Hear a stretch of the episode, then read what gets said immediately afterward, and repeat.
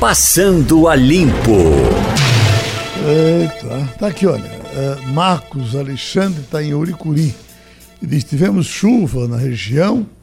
Pelo zap, tivemos notícias que uh, choveu entre Petrolina e Juazeiro. Petrolina e Juazeiro do Norte. Em alguns lugares, as chuvas foram fortes. Aqui em Uricuri, as chuvas chegaram pela madrugada, foram leves. Uh, eu já estou ouvindo alguns, uh, alguns lamentos dos, do, do, pessoal do Agreste, dizendo hum. que Gravatar, por exemplo, está tá, tá muito seco. Não choveu. E vai por aí. Né? Aí vem mais aqui, Gerivaldo Lemos, ele diz, assistindo Ciro Gomes ontem no Canal Livre, eu descobri que a salvação do Brasil está com ele.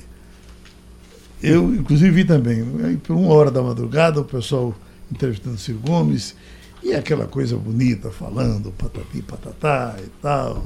Agora, uh, uh, Igor, uh, o Mitre disse, olha, Ciro, sendo entrevistado aqui nesse programa, o governador do Ceará, que é do PT, né, disse que ainda não, não perdeu a esperança de unir você com o PT.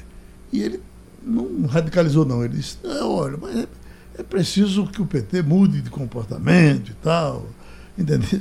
Se depois de tudo que Ciro disse do PT, ele chegar e se aliar ao PT, é Ciro... é muito interessante. Né? Mas acontece, né? Acontece. Ciro, ele ficou magoado com a eleição de 2018. Ele tentou fazer algo com o PT e o PT fez com ele. É, é interessante quando a gente vê Ciro Gomes é, esculhambando o PT, dizendo que o PT, que Lula foi desleal, que o PT foi desleal em 2018, mas na verdade o que Ciro tentou fazer foi isolar o PT. Ciro tentou puxar o PSB para ele, conversou com o PCdoB, conversou com todos os partidos que ficam ali no entorno do, do PT. Infelizmente o PSB virou isso, virou o entorno do PT é, em 2018 e, e, a tendência é, até, até o momento é essa também. Mas é, nesse entorno do, do, do PT ele tentou buscar todo mundo para isolar Lula. Lula estava numa situação ali difícil, tinha acabado de ser preso e estava tentando manter o PT vivo para a eleição. Lula foi e fez exatamente o que Ciro tentou fazer com ele, tentou uhum. fazer com o PT. Puxou o PCdoB, puxou o, o PSB, tudo para ele ali e realmente, aliás, em alguns estados, inclusive o próprio PDT, porque o PDT ficou dividido em alguns estados, mas é, puxou e isolou Ciro. De, uhum. tirou toda a chance de Ciro é, tentar alguma coisa ali naquele momento. Agora, Gemildo, eh, não é. Antes me permita uma não, não. colaboração. Vamos. Tem um amigo querido, é, chama-se Marquinhos, joga conosco na Associação dos Veteranos da Sudene, também joga o rachão que acontece aos domingos no Clube Esporte Recife. E ontem ele mais uma vez me pediu para ser portador de uma encomenda. Ele está mandando uma cadeira de rodas. Ele diz que se sente muito feliz em, em fazer isso. Até o final do ano deve dobrar a aposta. Então, está aqui, paga, Ótimo. devidamente Olha entregue, aí. viu, Marquinhos? Pronto, Parabéns Marquinhos. pela iniciativa. Isso é muito interessante. Manda. Agora, Jamildo, eh, eh, não era novidade para ninguém, ou não é, eh, essa força de Lula dentro do PT. Gleisi Hoffmann foi candidata à reeleição. Exato, porque ele um herói, disse que ela tinha que ser. Pronto, apareceu um herói e uma heroína para. Eu acho que eles nem disputam, eles entram aqui já para perder, né? Ela teve 70% dos votos somente, está aí. É presidente do PT novamente. Exato. O pessoal do Nordeste, segundo eu li, queria ter mais poder, queria ter mais força, indicar nomes, quem sabe até mesmo a presidência, mas o Lula disse não, quem vai ser reeleita é ela, que ela tem que ser a candidata e, e vencer, e acabou ficando por isso mesmo, né? Uhum. A gente quem, já discutiu ele tirou nesse meio vezes. do caminho, quem tirou ele, ele tirou isso nesse meio do caminho foi Haddad também, né? Porque existia um grupo que queria que Haddad assumisse a presidência para poder se preparar para 2022, que é, acreditam que deve ser ele o candidato, pode ser ele o candidato, se não for o próprio Lula. É muito, muito se fala de renovação, mas o próprio Lula não permite, né? É. Lula me lembra, sabe quem? Oscar. Oscar do basquete endeusado por muitos, mas ele prejudicou enormemente a seleção porque ele não queria sombra. Então, simplesmente jogava, a bola tinha que ser para ele, só quem é, aparecia era ele, inclusive ganhava dele com comerciais e tudo. Né? É, e simplesmente retardou a renovação da nossa seleção de basquete durante anos. E, o, o, o, Fala nisso, como é que vai Oscar? Ele tinha o problema do, do Continua bem de saúde, da última oportunidade estava ele foi, né? Tava indo em Foz do Iguaçu fazer palestra, faz palestra em todo o Brasil. Só não deu certo uma que ele fez aqui, aqui ele fez fazer uma em Caruaru e o som estava ruim, ele devia estar num dia não muito bom, e acabou tendo uma, uma dor de cabeça com alguns é, ouvintes e. Mas, rapaz, vocês se surpreenderam com a morte de Carlos Enorme, Enormemente, né? Porque. Muito porque Ninguém esperava. Quando você encontrava com ele, era aquela, era aquela disposição, falando alto. Né? Eu nunca pensei que ele fosse um homem doente, tinha problema de coração. Alguém admite até que talvez também tivesse um problema de câncer. Mas o que a gente sabe, oficialmente está sendo dito pela família, é que ele foi trocar uma válvula cardíaca e, e morreu. Estava é, tentando uma substituição do coração, né? Uma válvula uma coração, válvula, né? é, uma válvula.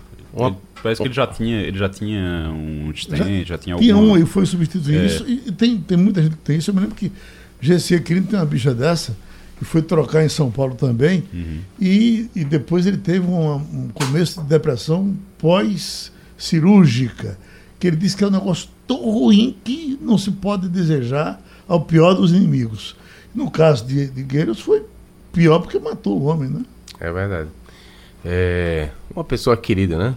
Sim. Ali na Câmara ah, tentou uh, presidir em, em, dado momento, mas era muito querido. Ah, já visto que declararam aí o Eu me lembro que ponto facultativo. Ele, ele, no começo, quando era presidente da, do Sindicato de Empresas de Ônibus, ardoroso defensor do aumento da, da passagem, a gente fez debates de muito calor entre ele e Cadoca, porque Cadoca uhum. fazia o outro papel, né? Ele, não, esse negócio de política, de demagogia, comigo não, nós temos que aumentar o preço e tal. Então, o tempo passou e apareceu doutor Gueires, candidato a vereador. E ganhou todas as eleições, né? É verdade. E ele é muito inteligente e também aliava, por conta da religião, um discurso muito afiado, né? Uhum. Devia ler a Bíblia, tinha sabedoria, sabia manejar os ele, argumentos. Ele, ele deve ser. Acho que ele era cristão novo, mais ou menos, né? Porque é, é, ele Agora disse que estava bem evoluído, ele já era quase pastor uhum. na igreja de Paulo Garcia, né? Uhum. Então o, o, corpo chegando de São Paulo, agora. Não, o velório já começou, pela informação. É uma igreja que tem por lá Boa Viagem. Boa Viagem, o velório e o sepultamento às quatro da tarde. E Paulista. No Morada da Paz, né? Lembrando que a prefeitura decretou luto de três dias. E assume. Assume Luiz Eustáquio. Luiz Eustáquio. Luiz Eustáquio, é estava no PSB, eh, eh, Carlos Alberto Gueiros, né? Isso. Assim eu li hoje, PSB. É. Né? E o Luiz Eustáquio é PSB também, evidente. Né? É ou, da, ou não, da, é da, mesma. Da, aliança. Os dois são do PSB. Os dois são PSB. É. Mas o Eustáquio foi do PT já, não é isso? Não, foi do PT? Bem, não importa, não, são camisas que eles não, saem trocando. Não, O que importa é a atuação parlamentar. Uhum. Eita, a gente está falando da, da reforma administrativa, Jamil. A nacional ou a local? Todas. Eu estou vendo aqui, ó, empregos e carreiras. Concursos públicos oferecem, é, já falo aqui, em, em, alguns casos, superando 30 mil vagas. Salários é, entre 21.795 e vai por aí afora. É um setor que vai ter que se adequar, né? Porque ganhar muito dinheiro oferecendo essa possibilidade da pessoa ter um emprego público e as vagas tendem a serem reduzidas, né? O governo federal está fazendo um esforço para poder oferecer menos vagas, fazer menos concursos, botar menos gente para dentro, porque precisa, ao contrário, enxugar. Agora, nessas áreas como promotores, uh, advogado da União, eu acho que essas uh, não, não dá para reduzir, né? delegado, né? É, a área de, de bons salários. Né? É, não saberia lhe dizer não. Porque hum. tem inclusive certa autonomia, né? Sim. A, a, partir lá da divisão que ele fizer do duodécimo, ele pode é, eventualmente. Eu, eu, não sei se eles vão, vão, vão, começar a dizer, olha, quem, quem entrar a partir de agora. Porque esse é que é o problema. O Dedê só está vendo a discussão. E é o que acontece e está acontecendo aqui. É. O governador deu um corte, como a federal fez olha, a partir de agora a gente só contrata o, pagando a aposentadoria pelo teto do INSS. Então os novos servidores vão se enquadrar nessa situação. E quem antes já era, a gente vai ter que pagar até morrer. Eu vi um desses, Jamildo, um general dando uma entrevista, dizendo, olha, eu sou general, tenho todas as formaturas que você pensar, estou terminando a minha carreira com um salário de 18 mil reais. Aí o sujeito já entra no serviço público ganhando Um jovenzinho que entra hoje na, na, na promotoria pública, por exemplo, Ele procuradoria, já entra ganhando. ele entra com 21. Aí você diria, tá errado a carreira militar ou tá errado a disfunção das outras carreiras? Na verdade. São, é, exatamente, porque com os custos que a gente tem hoje de, com o funcionalismo público, os custos são muito altos, a gente sabe que os custos são muito altos e a gente está sempre nivelando, o, o, problema é que a gente está nivelando por cima. Por Essa cima. pergunta que você faz é muito importante, Jamil. É uma pergunta que todo mundo precisa fazer é a carreira militar, é o, o, o seu amigo é, da, das Forças Armadas que está ganhando pouco, ou meu amigo das é, Forças Armadas. Tá, mas, mas aí, mas veja, me, veja, a me, pergunta tá me dando proteção, muito obrigado. Tá me dando proteção, Mas é, é, essa pessoa, ela tá recebendo, é ela que está recebendo pouco ou é o, o, o jovem que entra agora que está recebendo demais? Sabe, é, é meio é, é uma pergunta importante porque na verdade talvez a gente precise começar a nivelar por baixo, começar a puxar para baixo esses salários. É. Olha, se, se, se, tem uma pessoa agora nas Forças Armadas prestes a, a, a se aposentar, é?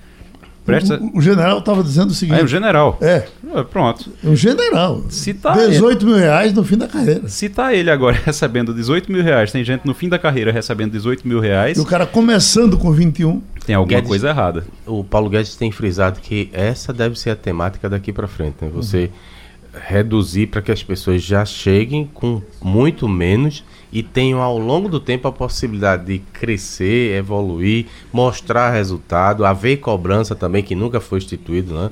um plano de avaliação de servidor de forma consequente, e a partir de então o sujeito atingir, como acontece na iniciativa privada. Eu, eu vejo alguns jovens, não, eles pagam pouco, mas em, em começo de carreira todo mundo ganha relativamente. Como é que um advogado mal, de empresa né? vai começar numa empresa ganhando 20, 20 mil reais. Não tem empresa que se sustenta. Não tem, não há condição. A, a, a, qual é a primeira frase que vem à cabeça? Não tem empresa que se sustenta. Não tem, né? não pagando pagando um, um salário, uhum. imagina. Para você, na hora que entra, começa, chega ganhando 20 mil reais. Não eu, tem empresa que se sustenta. Imagine que a empresa é o Brasil. Eu tive, eu tive muita sorte que meu primeiro chefe era muito racional e assim, muito inteligente. Ele dizia, olha, eu nunca reclamei de salário, né?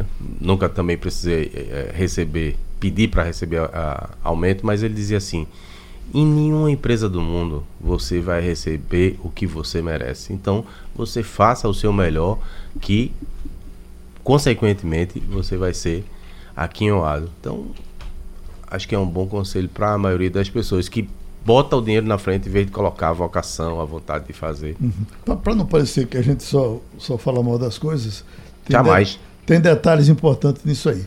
Esses concursos são pesadíssimos são uh, uh, dolorosos para o cara fazer. O cara, quando faz. Eu tenho encontrado aqui alguns jovens, até jovens, promotores que têm passado pelos debates, promotores, procuradores, mas de extrema competência. Né? São pessoas muito uhum. capacitadas. Esse é um detalhe. Né? O outro. É o, é o mínimo, né? Porque também se ganhasse Até porque bem, se ele for e... para a empresa privada e não for competente, ele também dança, né? É. O Jornal do Comércio está informando que vai ter alerta carga tributária, um movimento importante acontecendo essa semana na FIEP. Na FIEP né? Todos os anos eles realizam esse evento é para mostrar o quanto os impostos eles prejudicam o valor final dos, dos produtos, né? Uhum. É, em alguns chega a 40, 40 e tantos por cento. É feita a conta de luz é, os postos de gasolina que ali fazem também isso. E gasolina é uma loucura. É o, né? dia, é o dia sem imposto, né? É, você dia, marca o dia é, sem imposto. Aí você oferece aqueles produtos lá sem a, a incidência tributária. Eu não sei, eu não sei e se sempre é... chama atenção, né, pelos valores, uhum. que você pega os valores muito mais baixos. Não sei se é sempre assim, mas a FIEP esse ano fará com uma feira vender é, produtos. exatamente é. assim. Inclusive você podia entrar nessa, nessa campanha e dizer quanto custaria uma cadeira de rodas se não fosse a quantidade de impostos embutida. Eu, na verdade, porque essas cadeiras, essas que vêm para cá, parece que elas vêm do Paraná. Sim, deve ter um monte de imposto aí incendido em cima. Aham. Deve ter, deve ter bastante aí. Governo aí, algum- Pelo menos uns 40%. Governo algum 30, cria 40%. nada, só Nós divulgamos semana passada aqui Cobrar. que remédios no, remédios no Brasil, a gente falou disso aqui, Jamildo, tem é, é, é, a mais com relação ao resto do mundo, c- 51%. Existe isso, rapaz? É absurdo, né? É É, absurdo. falando. Quando a pessoa está no final né? da vida, normalmente você perdeu a sua condição de, eh, de competição no mercado de trabalho, você está em declínio na atividade econômica, realmente é, é bárbaro. Deixa eu, só, deixa eu só, deixa eu só dizer aqui a vocês que tem um projeto no Senado para isentar de IPI a compra de cadeira de rodas.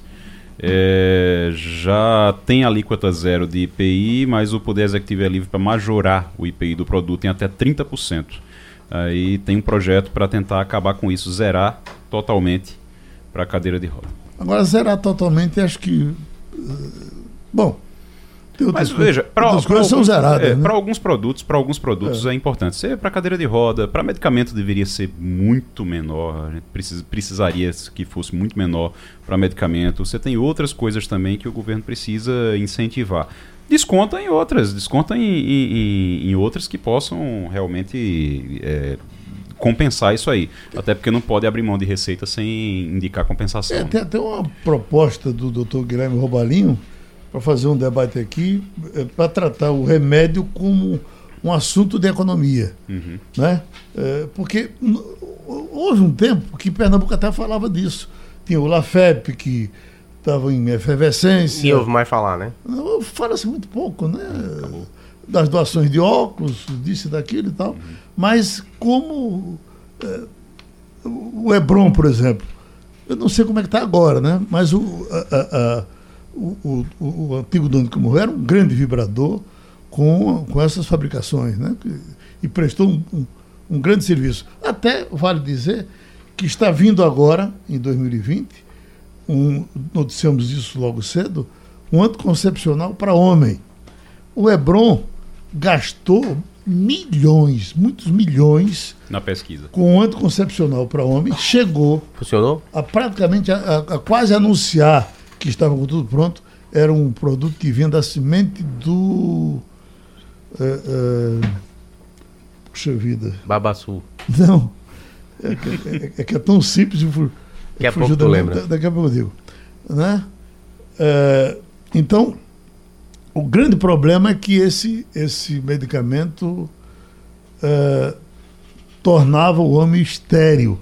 E aí ele perdeu todo, Ou seja, tudo que investiu virava uma chave. ficava de vez. Virava uma chave, tinha que escolher. Uhum.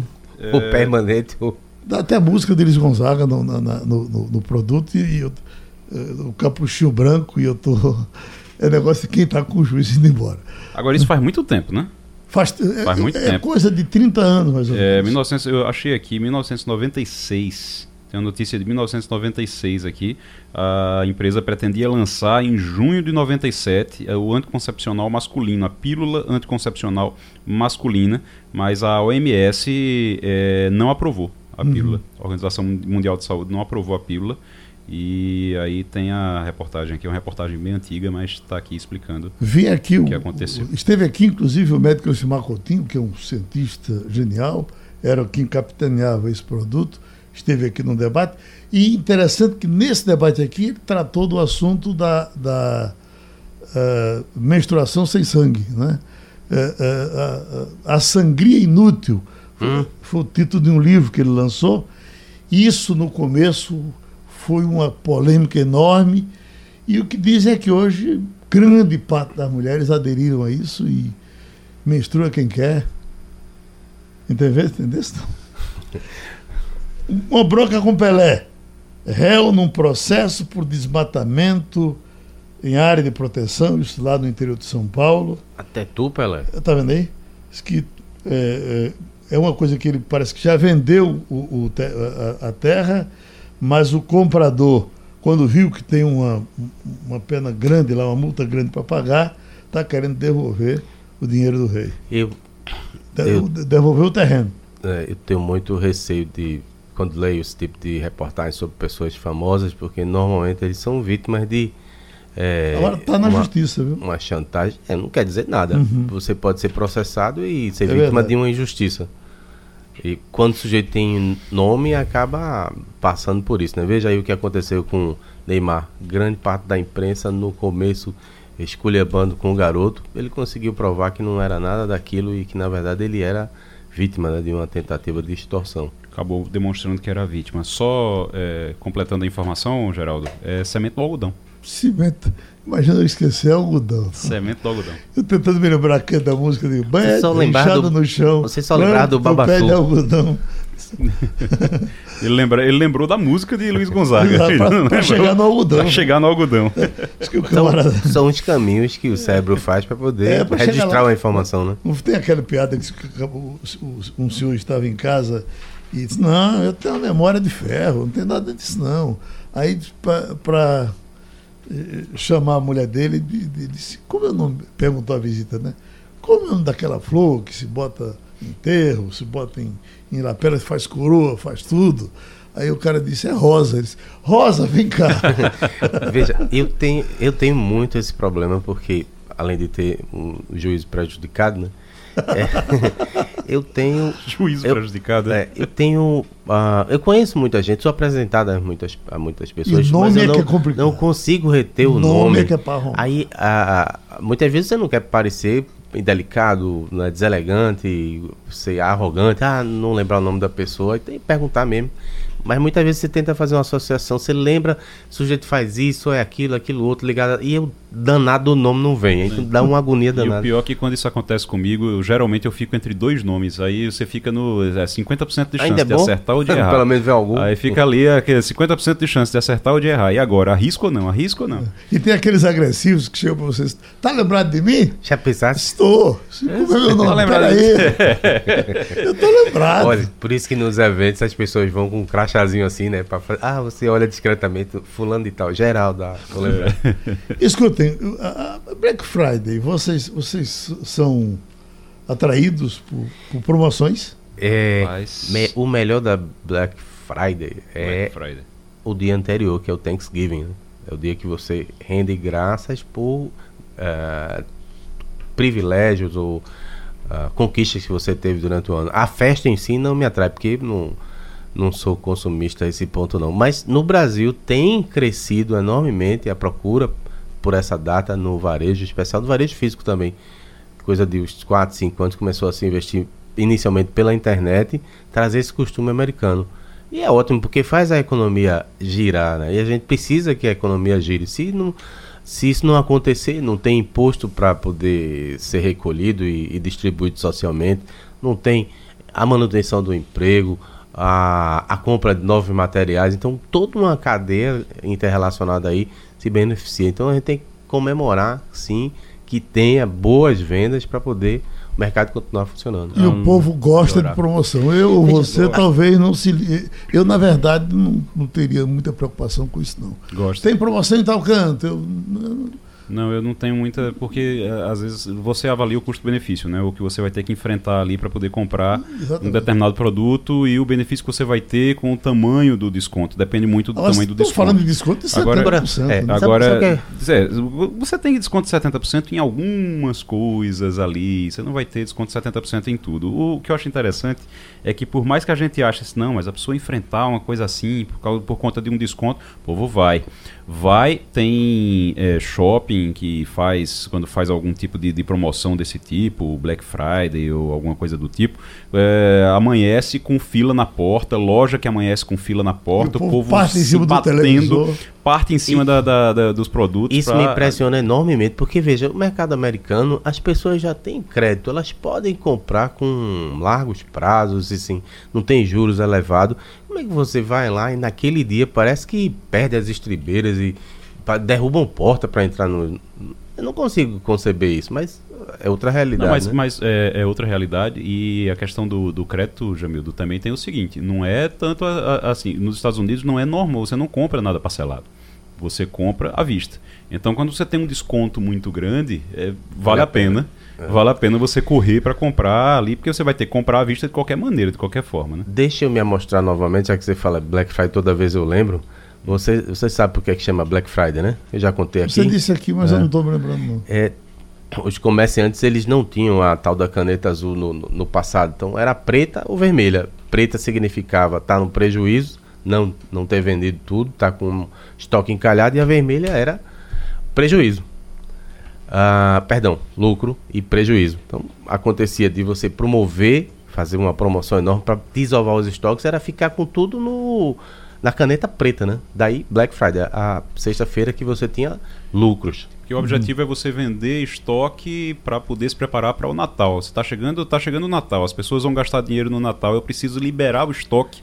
Ali a loja precisa eu, liberar o estoque para poder colocar produtos para vender no Natal. é prejuízo, né? Então é. você tem que fazer andar. Eu não compro parcelado porque eu tenho um medo enorme de dever enorme. Eu não compro é à vista, porque eu, eu não fico, gosto de gastar dinheiro. Eu fico com medo de depois eu não poder pagar. Aí o que é que acontece? Mas um, eu, eu, eu, fui comprar um dia desses uma, uma frisa. Quando eu cheguei lá, eu disse, olha, é esse preço aqui, ou, uh, ou ele, uh, o mesmo preço, você pagando de seis vezes. Meu filho, meu, meu amigo, se eu lhe pagar à vista, é esse preço. Se eu pagar de seis vezes, é esse preço, é. Aí é, é um desaforo não comprar à vista, né, rapaz? Eu terminei parcelando, estou com essa dívidazinha para todo mês pagar um tequinho, pagar um tequinho. Mas o, o, o pior é que para eles é para eles é bom parcelar. Para eles é bom parcelar. Eles gostam, eles gostam de parcelar, mesmo quando não tem juros, mas o simples fato de, de, de fazer Reter o parcelamento, você, você vai retendo. Você eventualmente está relacionado com aquela empresa ali, volta ali para pagar o carnê, acaba consumindo uh, uma outra coisa aí se endividando mais ainda. Ou pelo menos vendo outras promoções, vendo é. outras coisas que depois você vai e compra também. Essa informaçãozinha aqui, vê o que vocês acham dela. Parlamentares apostam na relação de diversos setores da economia e dos governos federal, estaduais e municipais para esfriar a pressão em torno da aprovação da execução da pena após condenação em segunda instância. Aí vem o motivo qual é. O texto articulado na Câmara antecipa a punição não só na área criminal, mas também na área civil e na trabalhista. Isso significa que disputas contra empresas e contestações tributárias, como precatórios, teriam de ser pagos antes de esgotados todos os recursos. Veja, é, também eu, eu custo acreditar, porque olha, o precatório, isso, o sujeito isso, morre e não isso, recebe. Pronto, isso está no projeto. Eles acham que se tem isso no projeto, é para o projeto não passar, porque para o Estado continuar sem lhe pagar até você morrer. É, bem, então faz, faz sentido, porque é, isso é histórico matam, inclusive inventaram a possibilidade de. Aqui no estado estão fazendo isso. Ó, se você quiser receber aí antecipadamente, a gente paga, mas você dá um desconto. Ou seja, você já tem direito, já foi dito pela justiça em palavra final, em última instância, que era para ser pago e o governo continua empurrando com a barriga. Olha, se você quiser ter um problema, se meta com o governo, porque você se lasca para pagar e nunca recebe. Vamos nós. Eliane, agora? Já já, não é isso? Uh, fala desse crime que você disse. Ah, não, sim. É porque a TV Jornal registrou ontem um garoto foi assassinado enquanto ajudava o pai num supermercado, né? Uh, Igaroçu, se eu não me engano. E aí me tocou de perto porque um, um, um, garoto que é do meu relacionamento conhecia esse, esse jovem, aí ficou realmente muito transtornado. Você imagina, você está na flor da idade, ajudando o pai num negócio próprio e não ter segurança para sobreviver, né? A polícia está investigando, não tinha muita pista do que tinha acontecido, talvez tenha reagido, o que é inadequado nesse caso. E aí acaba ver, não é só a família, mas todos os amigos, os, os familiares sentidos com a, uma morte tão prematura. Nós estamos até eh, festejando essa, eh, essa a segurança atual que que as coisas não estão tão ruins como poderiam estar, ou como estavam antes, mas a informação de Caruaru hoje foi de quatro assassinatos no fim de semana em Caruaru. É, é, é, é Quatro- estranho, quatro né? Porque homicídios. Quatro homicídios. Você imagina isso numa cidade americana qualquer. Só em, em Tampa tivemos quatro assassinatos no fim de semana. O mundo se seria um pandemônio, exato. É. Agora é estranho porque estava muito pacificado, né? É, é curioso porque tinha diminuído bastante. Isso, isso olha, ah, você está falando quatro homicídios em Caruaru ah, no fim de Qual é a semana. média? Não, veja, se você pegasse 2017, por exemplo, 2016, 2017, a gente não estaria surpreso, eu não estaria surpreso de maneira nenhuma. Estaria De comemorando. maneira nenhuma. Eh, quatro talvez fosse até pouco. Para a média que, que para o que acontecia, para o que estava acontecendo normalmente. Agora, assusta porque a gente viu uma diminuição realmente no número de homicídios. Pode ser uma coisa pontual. Eh, aconteceu nesse final de semana, nesse O fim de acerto de, semana. conta entre os É, bandidos, né? Sei Tem lá. que, tem que esperar para ver, esperar outros, outros dias para poder ver isso aí. Já estamos com a Helene Cantanhede. Helene, há pouco eu fui raiva aqui a Igor Marcel e Jamildo, que estão aqui para conversar com você também, com essa notinha. Para esfriar a pressão em torno da aprovação da execução da pena após condenação em segunda instância. Eh, o texto articulado na Câmara antecipa a punição não só na área criminal, mas também na área civil e na trabalhista. Significa que eh, disputas contra empresas e contestações tributárias como precatórios teriam de ser pagos antes de esgotados todos os recursos. Então o deputado vai, vai votar sabendo que o precatório do seu estado vai ter que ser pago e o do seu município vai ter que ser pago e ele, o pessoal está apostando nisso para ele votar contra essa, esse desejo da maior parte da nação. Um, um jabuti que botaram. É, lhe entristece?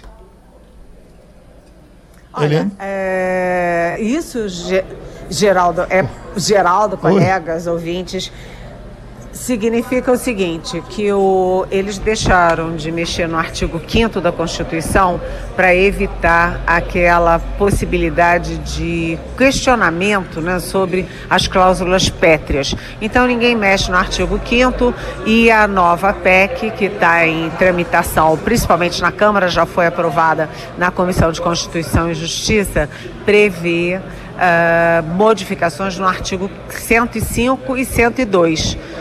E o que, que dizem esses artigos? Que o trânsito em julgado passa a ser a partir da decisão da segunda instância, ou seja, de um tribunal, de um colegiado. Então abarca tudo. Agora, imagina ter que pagar os precatórios, os estados já quebrados, isso vai dar uma confusão muito maior, talvez, até do que só mexer na- no artigo 5 Ô, ô Eliane, você acredita, muito bom dia para você.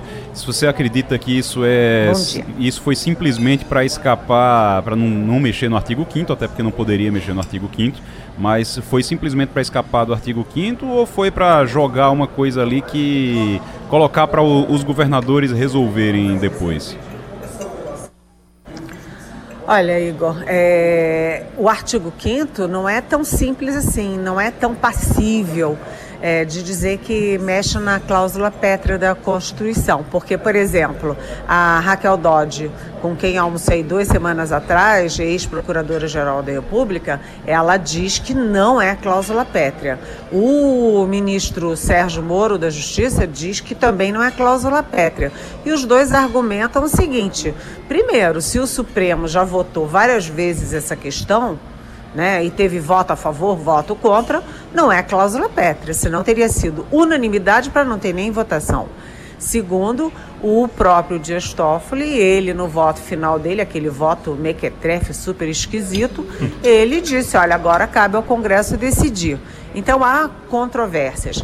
Eu acho que, que houve uma tentativa, sim, de evitar uma discussão sobre cláusula pétrea, mas que é, enfim, é, e acaba tendo esse efeito, esse efeito dramático. Mas o próprio Moro tem dito em- a interlocutores que isso aí é uma primeira fase que ainda vai ter muita modificação. A tendência é de aprovação, é, mas com modificações. Jamildo. Eliane Cantanhede, muito bom dia. Ah, Alô, Jamildo, bom dia. Tem uma pesquisa do Estadão hoje mostrando uma forte tendência de volta da prisão em segunda instância, né? De a volta passar na Câmara. Conta pra gente como é que foi essa pesquisa, qual é o, o dado novo. Olha, eu achei super importante, Jamildo, porque a gente já vinha é, sentindo essa tendência, aquela coisa de quem conhece Brasília, conhece a política, o Congresso, a gente já vinha sentindo que havia uma articulação de cúpula, que tinha ali é, as bases pressionando e que a tendência era a revisão da prisão em segunda instância no Congresso. Mas essa pesquisa é muito importante porque mostra não uma tendência, mas números muito poderosos, né? 290 a favor e 48 contra na Câmara, 51 senadores dos 81 a favor, ou seja, a, tudo indica que o Congresso Nacional vai sim é, recompor a ideia de, uh, de prisão após a condenação em segunda instância. Portanto, essa para mim foi a principal notícia de todo o fim de semana, sem contar o Flamengo, né, gente? Isso. Muito bom. Olha, só uma curiosidade e uma pergunta. Curiosidade, você está falando de onde? O som tá tão bom, tá tão claro assim, cristalino. Uh, e a pergunta é: o julgamento do compartilhamento compartilhamento de dados no STF volta agora quarta-feira. Vai haver algum desfecho porque está um a um, foi aberta uma divergência, não é? E é, é aquela novela, votos de 14 horas, 12 horas. Olha, Primeiro, devo dizer que eu estou em Belo Horizonte. Aliás, ontem eu fiz passeios lindos aqui e fui na, na sala onde os conspiradores mineiros decidiram se articular com Getúlio e derrubar Washington Luiz em 1930. Para quem gosta de história, é um momento mágico. Mas a ligação está muito boa porque eu estou usando o timeline timeline da, da internet em vez de usar o telefone. Bom. Então fica muito melhor mesmo. Respondendo a sua pergunta, Jamildo, a única problema, problema dessa ligação é que tem um retorno muito alto no meu ouvido. Então me atrapalha um pouco a concentração. Mas vamos lá. É, no caso do, do julgamento no Supremo Tribunal Federal, o Dias Toffoli fez outro voto, eu acabei de falar do voto mequetrefe dele, ele fez um outro voto que o Barroso definiu como um voto em javanês, que ninguém entendeu nada, um voto de quase cinco horas, uma confusão danada, mas o que, que ele queria? Limitar o compartilhamento de dados dos órgãos de controle com os órgãos de investigação. Ora, bolas, cá para nós, os órgãos de controle existem para abastecer os órgãos de investigação. E aí veio o, o Alexandre de Moraes, abriu a primeira divergência e uh, já já mostrou ali a, tendência do tribunal de liberar sim o compartilhamento de dados do ex-COAF, agora o IFE, da Receita Federal, do Banco Central para Ministério Público e Polícia Federal. Se eu tivesse que apostar, eu apostaria que a tendência do tribunal é liberar os dados dos órgãos de controle para os órgãos de investigação, até porque o ambiente internacional exige isso. Helene, a gente conversou aqui, o que teve de complicação no, no, no entendimento do voto de Toffoli teve de facilidade de se entender o de Alexandre Moraes, não é isso? Perfeito, perfeito. Oi, oi. O voto do Alexandre de Moraes, Geraldo, foi uhum. de uma clareza, uhum. sabe? E de uma de uma sensibilidade enorme, foi super elogiado. Ele dizendo da responsabilidade dos agentes públicos, da importância do combate à corrupção, a com, o combate à lavagem de dinheiro, é, a percepção sobre o Brasil. É, o voto do Alexandre de Moraes foi uma aula, uma verdadeira aula. E ele viveu isso na vida prática, como secretário de segurança, etc. Né? Então tinha, tinha realmente pano nas mangas para dizer o que quisesse. Pois não, Igor. O Eliane, a gente viu a Glaze Hoffman ser reeleita presidente do PT e começar já falando em manifestações. A impressão que eu tenho, a impressão que a gente tem é que o PT, os petistas estão meio que esperando um, o arrebatamento deles. Assim, é a coisa meio que, olha, vai acontecer, vai acontecer, como se eles estivessem esperando que a qualquer momento as ruas explodissem para eles poderem participar. É, existe esse clima mesmo ou é, ou é, só impressão da gente? Parece que entrou na discussão, inclusive, uma possibilidade de pedir impeachment de, de, de, de Bolsonaro se ele passar da conta. Mas por que, que isso passa a ser programa de governo?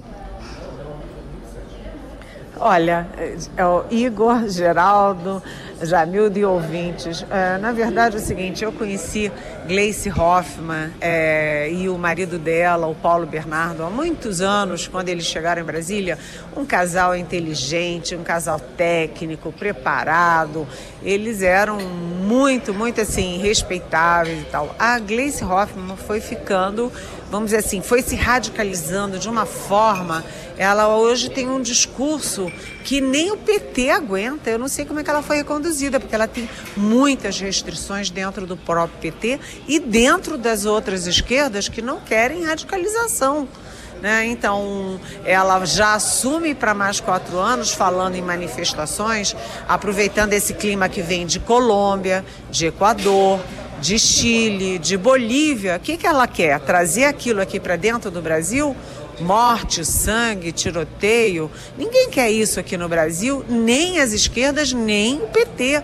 Quer dizer, é uma coisa que tem que ter um grau de responsabilidade que a presidente de um partido importante como o PT tem que ter. Agora, parece que ela e o Lula é, ficam um estimulando o radicalismo do outro em vez de tentar racionalidade.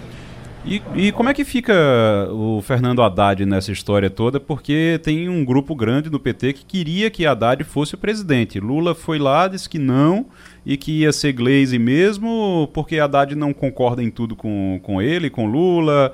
É, como é que fica Haddad agora? Pois é, o Haddad é o melhor quadro que eles têm. E olhando aqui assim a distância, é o único quadro que eles têm até para 2022. As coisas mudam muito em política, pode surgir novo e novo, mas o Haddad é o cara nesse momento no PT. E é o cara que tem muito mais apoio fora do PT. Né? A Gleice está se fechando enquanto o Haddad se abre para outras forças políticas. E eles vão ter um problema no ano que vem, para a eleição do ano que vem. Por exemplo, o que fazer com o Freixo no Rio de Janeiro, o Freixo que é do PSOL? O que fazer com a Manuela Dávila de Porto Alegre, que é do PCdoB? São aliados históricos, importantes, e o PT fica nessa linha de dizer, não, tem que ter candidatura própria, só o PT, o PT, o PT. Então, uma radicalização, eu acho, nociva para o PT e para as esquerdas. Isso. E Onyx Lorenzoni, ele termina o ano? Essa é uma boa pergunta. Essa é uma boa pergunta, porque o Onyx Lorenzoni, o que, que é o chefe da Casa Civil? tem duas funções, né? Uma é articulação política. O Onix não faz articulação política, que passou por um general, que aliás é um general da ativa de quatro estrelas. E é, a outra função é a coordenação dos ministérios que faz na prática, obviamente, claramente, é o Paulo Guedes, o ministro da Economia. Ou seja, o Onix Lorenzoni vai para a praia. Mas como ele é muito amigo do, do Bolsonaro, vai ficando, vai ficando, a gente não sabe é até quando vai essa farra, né? Eliane Cantanhede, foi bom ouvi-la, a gente se encontra a qualquer momento, tá certo? É sempre bom ouvir vocês. Beijão. A gente agradece ao doutor Marcelo Bento, diretor de Relações Institucionais da Azul. Ele está num momento de, de tensão no trabalho, está com o pé no avião e o pé no chão para conversar um pouco com a gente sobre turismo. Vamos nós, Jamildo? Muito bom dia, senhor Marcelo Bento, diretor de Relações Institucionais da Azul. Olha, a minha curiosidade é o seguinte: Salvador foi privatizado, uh, Fortaleza também foi privatizado o aeroporto, Recife está em processo de repasse para iniciativa privada, é uma empresa lá espanhola, a ENA, né? Mudou alguma coisa? Vai melhorar alguma coisa pela expectativa de vocês que operam nesses aeroportos? Bom, em primeiro lugar, bom dia. É um prazer falar com a audiência do Jornal, da Rádio Jornal do Comércio. Então, muito obrigado pela oportunidade. E respondendo, já respondendo a pergunta efetuada, é, a verdade é que é, esse, essas privatizações né, dos, dos, aeroportos são extremamente importantes para garantir a continuidade dos investimentos necessários neles. Né? Todos os aeroportos brasileiros passaram muitos anos bastante congestionados né, e, e não dando conta da demanda, e o volume de investimentos para ser feito para adequação de um grande aeroporto é realmente muito alto e depender do governo federal para isso, da forma como as estatais podem investir, é muito difícil, né? tanto pelo, pelo montante como mesmo pela velocidade de investimento. Então, sim, já tem melhorias bastante palpáveis né, em todos os aeroportos privatizados. Qualquer usuário de aeroporto hoje que passa por Viracopos, Brasília, Guarulhos, pode ver grandes diferenças né, em relação ao passado. É, e mais recentemente Salvador, né, que passou já por uma grande ampliação e readequação que ainda está em curso.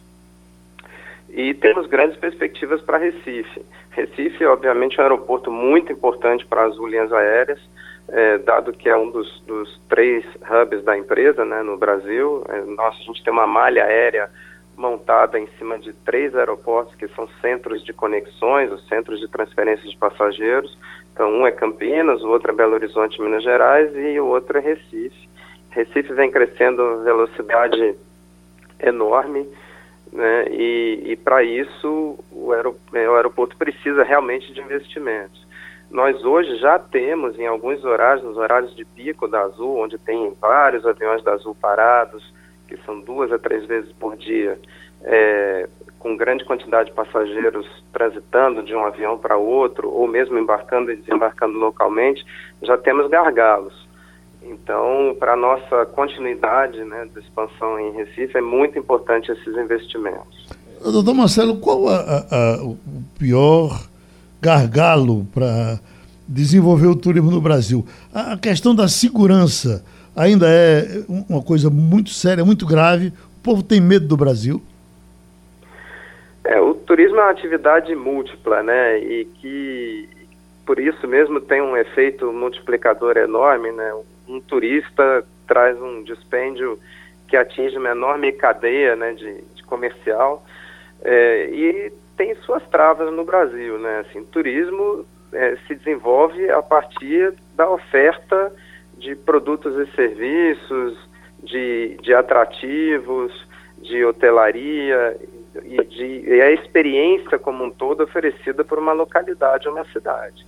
Então, a segurança é com certeza uma trava, principalmente a expansão do turismo internacional. Né? O brasileiro também acaba evitando alguns destinos em algumas épocas ou até viajando menos, mas ele mais ou menos está inserido na nossa realidade, ele, ele entende melhor é, quais são os bolsões de, de violência, as preocupações que ele deve evitar. Mas o estrangeiro, que tem um cardápio enorme de destinos ao longo do mundo, ao redor do mundo disponível, ele acaba fazendo uma seleção e ninguém quer se aborrecer nas férias, passar situações de, de, de medo, né, constrangedoras. Então, segurança pública é sim um limitador muito sério. Mas tem outros, né? É, a falta de planejamento urbano nas cidades brasileiras atrapalha, porque muitos destinos de praia acabam tendo sua, a qualidade das suas praias pioradas, com, com construções muito ruins logo à beira-mar, é, acesso, transporte público, é, mesmo o funcionamento dos nossos museus, dos nossos atrativos culturais, que muitas vezes são relegados a segundo plano. Então, tem muitas coisas que impedem o desenvolvimento mais vigoroso do turismo no Brasil. Igor Eu diria que planejamento de produto, né? Uhum. Turismo é um produto, ele precisa ser planejado desde o início. Ah, o posicionamento das cidades como um atrativo turístico também. É, e a organização da segurança pública e também da promoção turística brasileira são alguns dos principais fatores que nos dificultam a vida, vamos dizer assim. O doutor Marcelo, uh, a gente vai estar aqui, o senhor vai estar aqui é, na próximo, no próximo dia 27, o seminário Soluções Urbanas turismo, é, sua fala é sobre o papel do transporte aéreo na indústria do turismo. O senhor falou aí um pouquinho do papel, é, o, o, como é que o turismo precisa se desenvolver para poder é, ter um atrativo, ser um atrativo maior aqui. Mas qual é o papel do transporte aéreo nessa indústria, exatamente? É, tem alguns estudos que, que demonstram que por exemplo, um real gerado no transporte aéreo vira quatro na cadeia turística, né? É, então, assim, sem transporte, sem acesso, não existe turismo. Né? Especialmente é, a atração de turistas de mais distantes, né? De, é, tanto a nível doméstico brasileiro como internacional. Não existe isso sem transporte aéreo, sem uma oferta de transporte aéreo adequada, sem alguma frequência de, de horários e destinos, enfim. É, então eu diria que o turismo, o turismo depende fundamentalmente do transporte aéreo e, e, que no Brasil a participação do turismo no transporte aéreo ainda é relativamente tímida. Né? Nós temos o terceiro maior mercado doméstico do mundo, com 100 milhões de passageiros, mas ainda voamos menos do que os colombianos e chilenos, né, para ficar numa comparação aqui na América do Sul. O brasileiro, é, em média, né, cada brasileiro voa meia viagem por ano. É evidente que isso é um cálculo per capita, né, então alguns viajam muito, outros viajam pouco. Mas os colombianos e os chilenos viajam muito mais que isso. Se nós viajássemos como os colombianos, o nosso mercado seria 50% maior. E muito dos do, nossos passageiros, né, 70%, viajam a negócios. Os outros 30% não é que eles viajam a turismo. Uma grande parte, para não dizer a maioria, são aquelas pessoas que viajam para visitar é, amigos e parentes, né? E uma parte desse, disso é para turismo propriamente dito. Se, se o turismo no Brasil fosse mais desenvolvido, o transporte aéreo poderia se desenvolver muito mais, e o transporte aéreo se desenvolvendo mais tem um efeito é, multiplicador no turismo também. Então, é um ciclo virtuoso, vamos dizer assim. Mas para isso precisa de realmente destravar né, o, o, transporte, o transporte não, desculpe, o turismo no, no Brasil. Hoje, poucos destinos puramente turísticos é, têm transporte aéreo, têm voos né, consistentes e regulares para para seus aeroportos. Eu diria que Fernando de Noronha, Jericoacoara e Caldas Novas são exemplos de lugares puramente turísticos onde a aviação está presente. Mas é difícil, é, em fluxos puramente turísticos, né, em cidades que não têm uma atividade de negócio, mas têm uma atividade de turismo muito grande, sustentar o transporte aéreo justamente porque precisaria talvez de um fluxo turístico ainda maior para ter mais transporte aéreo e aí começar esse ciclo virtuoso. Marcelo Bento, por favor, é, seria possível fazer uma avaliação do governo federal da ajuda que ele tem oferecido ao setor? É, eu lembro aqui que recentemente a Embratur liberou um monte de visto, né? O próprio presidente em viagem internacional para os americanos, para Canadá, e a, a intenção de liberar também para a China, coisa de 150 mil passageiros ano. Ah, essas promoções também têm acontecido na Embratur é, ao redor do mundo tem ajudado efetivamente. Dava para falar quanto melhorou, se poderia melhorar muito mais e vou passar a palavra para Igor Não, que gostaria de complementar. Só aproveitando, Jamildo, é, em relação a essas medidas, outra medida também que em relação à bagagem, em relação à cobrança sobre a bagagem dos passageiros. Isso está ajudando, está atrapalhando? Como é que funciona, como é que tem funcionado para vocês? É, bom, em, em, duas, duas frentes, né? É, em primeiro lugar, assim, realmente o governo federal deu um passo importantíssimo na, na questão dos vistos, né? Isso atinge principalmente o mercado americano, é, uma vez que os europeus já não precisavam de visto de turismo para o Brasil, né? E, e, pode atingir também alguns mercados asiáticos. É evidente que um país como o Brasil precisa atrair é, turistas do, do mundo inteiro e era um absurdo a gente, por uma questão de reciprocidade diplomática, pedir visto para o americano simplesmente porque os Estados Unidos pede visto para os brasileiros. Bom, é, a gente não tem um histórico de tentativas de imigração ilegal de americanos para o Brasil, mas o oposto, infelizmente, sim. Né? Então, nós estamos falando aqui da economia, da nossa economia. Então, essa reciprocidade não fazia sentido e, e essa liberação do visto é muito bem-vinda e muito importante. Porém, é, a gente vem aí de uma, uma herança de anos né, em que os americanos nem sabiam dos atrativos turísticos brasileiros. E eles têm todo o Caribe à disposição, né, que está bem próximo. Então, é, não, não haverá um incremento fluxo significativo enquanto essa liberação do visto, que já está aí, não for acompanhada de um grande esforço promocional naquele mercado, que ainda não aconteceu, né? O governo federal tem restrições de verbas bastante grandes, né? E a Embratur não foi exceção é, do, do contingenciamento de verbas mas se espera que para o próximo ano aí tenha uma melhoria né, na, na, na, capacidade de promoção dos destinos. Agora, dito isso, muitos destinos também precisam fazer seus próprios esforços né, de promoção no exterior. Hoje em dia, com, com a questão do marketing online, via internet, isso se tornou mais fácil e mais barato, né?